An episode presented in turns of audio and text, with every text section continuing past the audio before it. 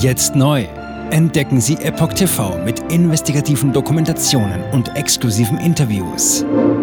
EpochTV.de Willkommen zum Epoch Times Podcast mit dem Titel Wieler mit Aufpasser vor Corona-Untersuchungsausschuss. Ein Artikel von Erik Rusch, 3. September 2023.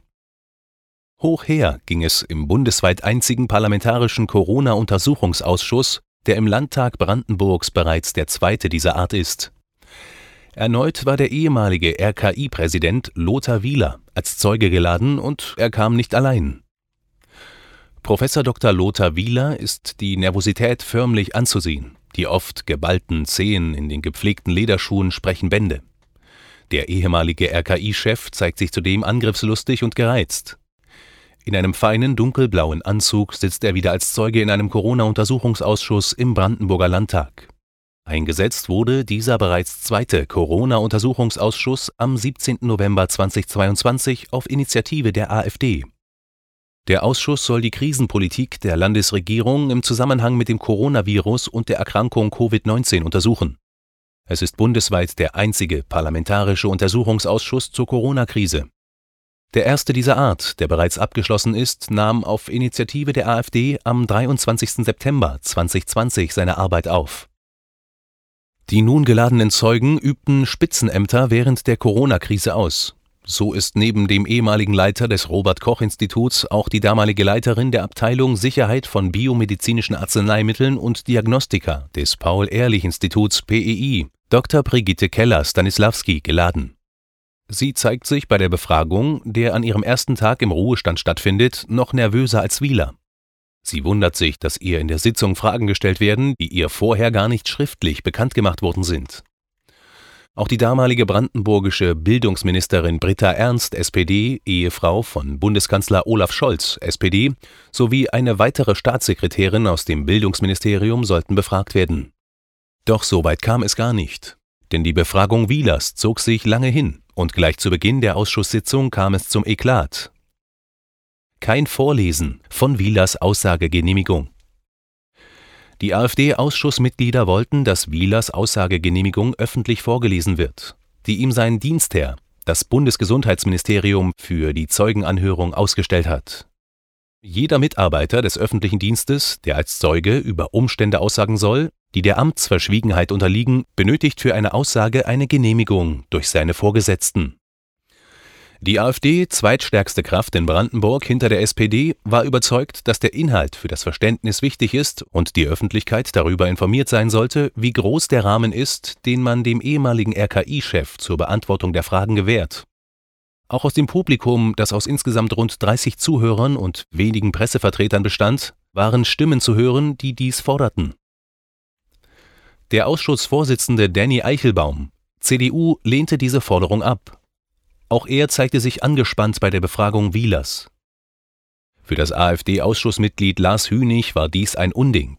Allein die Aussagegenehmigung, die Wieler bekam, hat ja mehr Fragen aufgeworfen, als wir unter Umständen gehabt hätten, erklärte er nach der Sitzung der Epoch Times.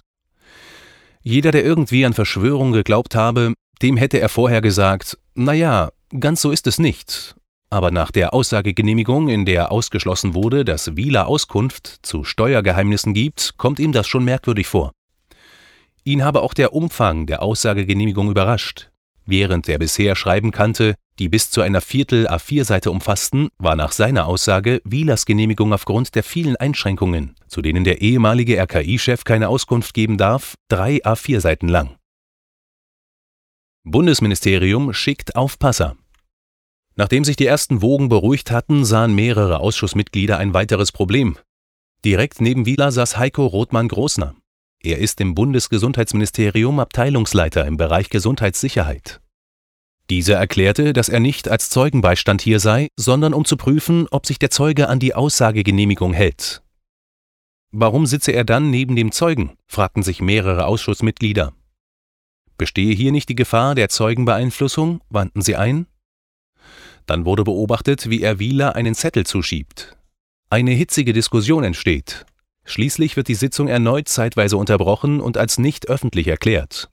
Alle Zuhörer und Pressevertreter müssen den Saal verlassen, damit der Ausschuss sich in der Sache beraten kann. Diese Unterbrechung sollte nicht die letzte sein. Der Aufpasser muss sich umsetzen.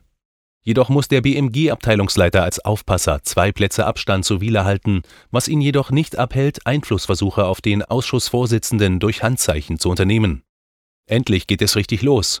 Gleich am Anfang stellt Wieler klar, dass es keinen persönlichen direkten Kontakt zur Landesregierung Brandenburgs seitens der RKI gab, schriftlich schon. Kern des direkten Kontakts war die Arbeitsgemeinschaft Influenza AGI, bei der das RKI die wissenschaftliche Federführung hat. Über sie wären RKI-Mitarbeiter mit den Seuchenbeauftragten der einzelnen Länder und Mitarbeiter der Gesundheitsämter in der Hochzeit der Corona-Krise wöchentlich online zusammengekommen. Wieler hätte jedoch nie persönlich daran teilgenommen.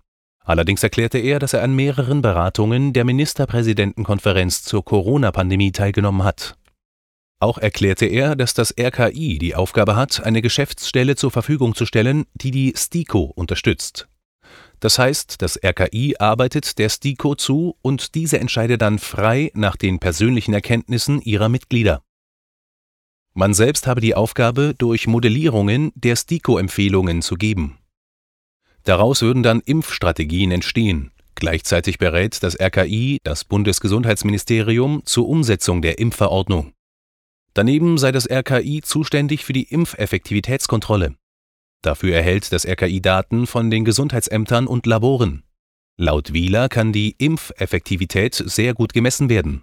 Anhand seiner Antworten auf die Fragen der Ausschussmitglieder wird schnell deutlich, dass das RKI nur eine einzige Studie zur Impfeffektivität selbst anfertigte. Und diese würde noch ausgewertet und dann veröffentlicht werden. Laut Wieler hat das RKI Minderheitenmeinungen bei seinen Entscheidungen eingebunden. Konkreter wurde er nicht. Wieler geben nur Empfehlungen. Wieler betont immer wieder, dass das RKI nur Empfehlungen an die Landesregierung bzw. an die Seuchenbeauftragte der Länder gebe. Zur Bestimmung der Impfeffektivität der Corona-Impfstoffe würde das RKI epidemiologische Untersuchungen mit Partnern zur Wirkung bei bestimmten Klientel machen. AfD und CDU mit Dr. Saskia Ludwig zeigen sich bei der Zeugenbefragung besonders aktiv. Dann folgt die Fraktion BVB Freie Wähler. SPD und die Linke stellten weniger Fragen und die Grünen verzichteten fast vollständig auf Fragen an die Zeugen. Auffällig ist auch, dass der Ausschussvorsitzende Eichelbaum viele der Fragen von AfD und CDU mit dem Hinweis ablehnt, dass die Fragen nicht unter das Untersuchungsthema fallen. Auch dies führte zu weiteren nicht öffentlichen Beratungen. Eine andere Auffälligkeit ist, dass es Herrn Wieler bei vielen Fragen so zu gehen scheint wie Olaf Scholz im Cum-Ex-Fall und der Warburg Bank. Ich erinnere mich nicht, ist eine der häufigsten Antworten des ehemaligen RKI-Chefs. Das nehme ich Wieler nicht ab. Für den Landtagsabgeordneten und Ausschussmitglied Lars Hönig, AfD, war dies in beiden Untersuchungsausschüssen auffällig. Alle, die in irgendeiner Art und Weise eine Verantwortung haben, weisen die Verantwortung entweder von sich, weil sie sagen, das hat die Politik gemacht, oder ich habe nur beraten oder wir haben nur Empfehlungen gemacht. Seiner Meinung nach höre man, seit Scholz damit angefangen hat, von allen, es ist mir nicht erinnerlich. Ich halte das für falsch. Er war doch der Chef von RKI und dafür zuständig, und jetzt kann er sich nicht daran erinnern?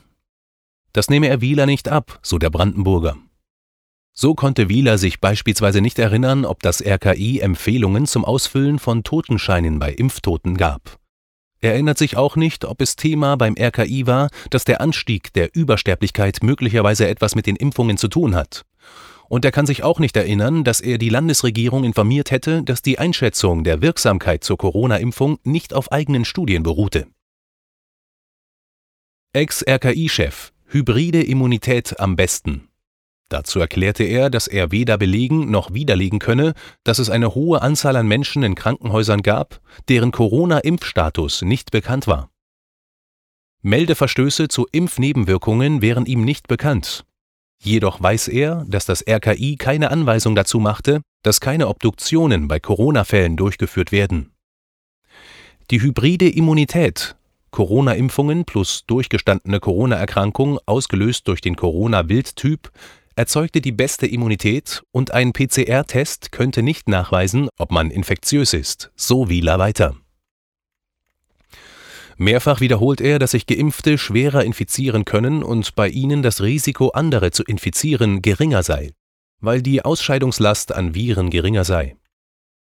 Zudem erklärte der ehemalige RKI-Chef, Corona-Impfungen haben sehr viele Leben gerettet. Mehrere 10.000 Menschen in Deutschland wären durch die Corona-Impfungen gerettet worden. In Europa eine Million Menschen und laut WHO weltweit 14,5 Millionen Menschen, so der Professor für Mikrobiologie und Tierseuchenlehre. Genauere Angaben, wie die Zahl 10.000 entstanden ist, kann er jedoch nicht machen. Aber man würde sie in einem RKI-Bulletin finden, berichtet er. Schließlich wären Nutzen und Risiko bei Corona-Impfungen immer positiv gewesen, resümiert der Wissenschaftler. Eine britische Studie, die etwas anderes belegen würde, worauf ihn ein AfD-Politiker hinweist, hätte man beachtet, aber sie sei ihm nicht bekannt. Lausen, Änderungen von Wieler sind Wunschdenken.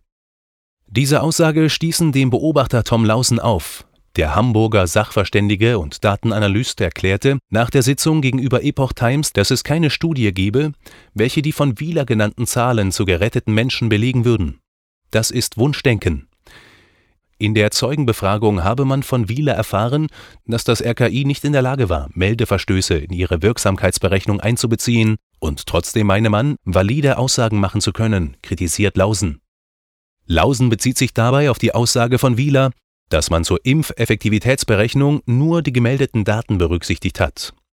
Allerdings wisse man von Ländern wie Brandenburg oder Sachsen-Anhalt durch parlamentarische Anfragen, dass tatsächlich zu 60 bis 75 Prozent der Krankenhausaufnahmen mit positiven Tests keine Impfstatusangaben vorhanden wären. Das heißt für Lausen, dass es eine riesige Meldelücke gibt, die eigentlich Bußgeld bewährt war. Und trotzdem hat das RKI weitergemacht und auf Basis der Wirksamkeitsberechnungen geschrien, die Impfung ist wirksam. Nur Wieler hatte einen Aufpasser.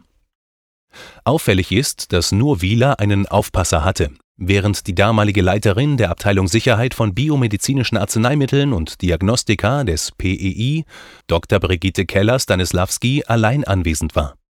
Sie wurde nach Wieler befragt, auch sie hat von ihrem ehemaligen Dienstherrn eine eingeschränkte Aussagegenehmigung erhalten, obwohl deutlich kürzer als die von Wieler. Sie erklärte, sichtlich aufgeregt bei der Befragung, dass das PEI sich damals wöchentlich über die Arbeitsgemeinschaft Influenza und über die Arbeitsgruppe Arzneimittel, Apotheken, Transfusion und Betäubungsmittel AATB mit Vertretern der Bundesländer getroffen habe. Dabei sei alles rund ums Thema Impfen besprochen worden.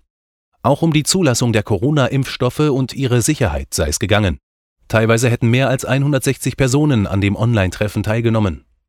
Das PEI habe sich zudem mit Risikosignalen, aber auch Hypothesen in Bezug auf die Corona-Impfungen beschäftigt. Insgesamt 88 Corona-Impftote hätte man in Brandenburg bisher registriert, von denen 87 Erwachsene gewesen wären. Genau wie beim RKI zeigen sich auch beim PEI nach den Aussagen von Keller Stanislawski große Probleme mit der Datenerhebung und Auswertung von Zahlen zur Sicherheit der Corona-Impfstoffe. Ex-PEI-Abteilungsleiterin SafeWork-App ein großer Erfolg. Laut ihrer Aussage war die SafeWork-App ein großer Erfolg. 700.000 Teilnehmer sind jetzt registriert und wir sind dabei, die Daten auszuwerten. So die ehemalige Abteilungsleiterin auch wäre man personell überfordert gewesen. Das heißt, eine App zur Erhebung der Verträglichkeit von Covid-19-Impfstoffen wurde im Dezember 2020 herausgegeben, doch bis jetzt wurden die Daten nicht ausgewertet. Und wenn die Datenmenge so groß ist, heißt das dann nicht auch, dass viele Impfnebenwirkungen gemeldet wurden? Sie begründet die Verzögerung damit, dass man so viele Daten bekommen habe, dass die IT-Struktur nicht darauf vorbereitet gewesen wäre. Zudem erklärt sie, dass schwere Komplikationen in den Daten der Krankenärztlichen Vereinigung nur unzureichend enthalten wären. Und Krankenkassen hätten die Zusammenarbeit mit dem PEI abgelehnt. Aber das RKI habe mittlerweile eine App entwickelt, mit der man die Daten der Kassenärztlichen Vereinigung KV nutzen könnte. Man benötigte jedoch eine angepasste App. Man sei dabei, diese zu entwickeln. Das heißt, dem PEI liegen noch keine ausgewerteten Daten der Kassenärztlichen Vereinigungen vor. Dabei ist das PEI in Deutschland zuständig für Zulassung und Überwachung von Impfstoffen samt Chargenprüfung. Für Lausen ist dies unverständlich. Das heißt, sie haben keine Daten der KV, sie haben keine Krankenkassendaten, sie haben nur vom passiven Meldesystem Rückmeldungen und die SafeVac-Daten, die nicht ausgewertet sind. Dass in dieser Situation damals der Gesetzgeber nicht aktiv geworden sei, obwohl die Datenweitergabe gesetzlich vorgeschrieben gewesen sei, versteht der Datenanalyst nicht. An den Daten der KV hätte man eigentlich kurzfristig sehen können, ob es irgendwelche Häufungen von Diagnosen in Bezug auf die Corona-Impfungen gibt, die es in den Jahren zuvor nicht gab. Das sei sehr einfach herauszufinden, so Lausen. Damit hätte man Risikosignale aufspüren können. Das hätten sie machen müssen, doch sie haben es nicht gemacht, wirft Lausen der Bundesregierung vor. CDU-Politikerin hat eine ganze Menge mehr Fragen. Für die CDU-Politikerin Ludwig gibt es nach der Zeugenbefragung von Wieler eine ganze Menge mehr Fragen. Sie und die anderen Abgeordneten wollen, dass die Dinge, die nicht gut gelaufen wären, und da habe es einige gegeben, so nicht wieder passieren. Wir haben schwerwiegende Grundrechtseingriffe erlebt. Wir haben einen enormen Druck auf Menschen hier erlebt, die eben nicht bereit waren, sich impfen zu lassen. Das sind alles Dinge, die massiv hinterfragt werden müssen, wie auch der Umgang mit Kindern und Jugendlichen. Um 18 Uhr, mitten in der Befragung der Zeugin vom PII, wird erneut die Nichtöffentlichkeit hergestellt. Kurze Zeit danach ist klar, dass die Sitzung vertagt wurde. Am 13. Oktober wird die Befragung der Zeugen fortgesetzt, heißt es. Außer den Nebenwirkungen werden dann auch die Auswirkungen auf Kinder und Jugendliche, die polizeilichen Repressionsmaßnahmen gegen Kritiker der Corona-Maßnahmen sowie die Datenerhebung von Regierungsseite Thema beim Untersuchungsausschuss sein. Gern hätte die Epoch Times auch Herrn Wieler nach der Ausschusssitzung befragt, jedoch war er nicht zu einem Interview bereit. Jetzt neu auf Epoch TV. Impfgeschichten, die Ihnen nie erzählt wurden. Eine eindringliche und aufschlussreiche Dokumentation, deren Trailer YouTube nach drei Minuten entfernt hat. Schauen Sie für nur kurze Zeit die gesamte Doku kostenfrei. Jetzt auf epochtv.de. Ich war geimpft worden. Ich begann unkontrolliert zu zittern. Er verstarb 33 Tage später. Ich kann meinen Kopf nicht aufrecht halten. Dann brach ich zusammen, ganz plötzlich. Vom Start weg haben wir nicht die Bedingungen erreicht, die normalerweise erreicht werden müssen. Es handelt sich um eine Tragödie von beispiellosem Ausmaß. Aber die Bundesregierung und Behörden tun so, als sei alles in bester Ordnung. Wir suchten ein nahegelegenes Krankenhaus auf. Sie behandelten sie, als sei sie verrückt. Ich sehe das als einen ernsten Kampf, den Zusammenbruch der bürokratischen Strukturen zu korrigieren. Ich glaube, viele Menschen wissen auch gar nicht, dass sie einen Impfschaden haben. Umfassende Datensätze, die zeigen, dass wir einen Anstieg der Fehlgeburten um nahezu 300 Prozent ausgehend von ihren eigenen Daten hätte Pfizer 2021 vom Markt genommen werden müssen. 300 Prozent bei Krebserkrankungen. Acht Seiten lang Krankheiten, die direkt mit dem Impfstoff in Verbindung gebracht werden. Eine Reihe diverser unerklärter Symptome. Und sie nahmen um mehr als 1000 Prozent zu. Mehr als 1000. Der Arzt weiß nicht, um was es sich handelt und wie er es behandeln soll. Es ist der Hammer, was die für Psychospielchen mit einem spielen. Sie tut nur so, das sind Falschinformationen. Praktisch keine Hoffnung auf Gerechtigkeit. Erkennt man es nicht, sieht man nicht die Notwendigkeit. Insofern war es ziemlich offensichtlich und das Krankenhaus wusste, dass etwas im Gange war. With every vaccinated person. In other words, you become a dead end to the virus. Vaccinated people do not carry the virus, don't get sick. Wie hätte ich ahnen sollen, dass es das letzte Gespräch mit meinem Sohn sein würde? Sie wissen bis ins kleinste Detail, was da vor sich geht. All das kennen sie. Und dennoch eilt niemand der Wahrheit zu Hilfe. Die verborgene Krise. Impfgeschichten, die Ihnen nie erzählt wurden. Eine Originaldokumentation von Epoch Times. Jetzt kostenfrei auf verborgenekrise.de ansehen. Aufgrund von Zensur ist diese bedeutende Dokumentation nicht über die sozialen Medien teilbar. Leiten Sie diesen Link an Freunde und Bekannte weiter und tragen Sie so die Botschaft dieser mutigen Menschen in die Welt.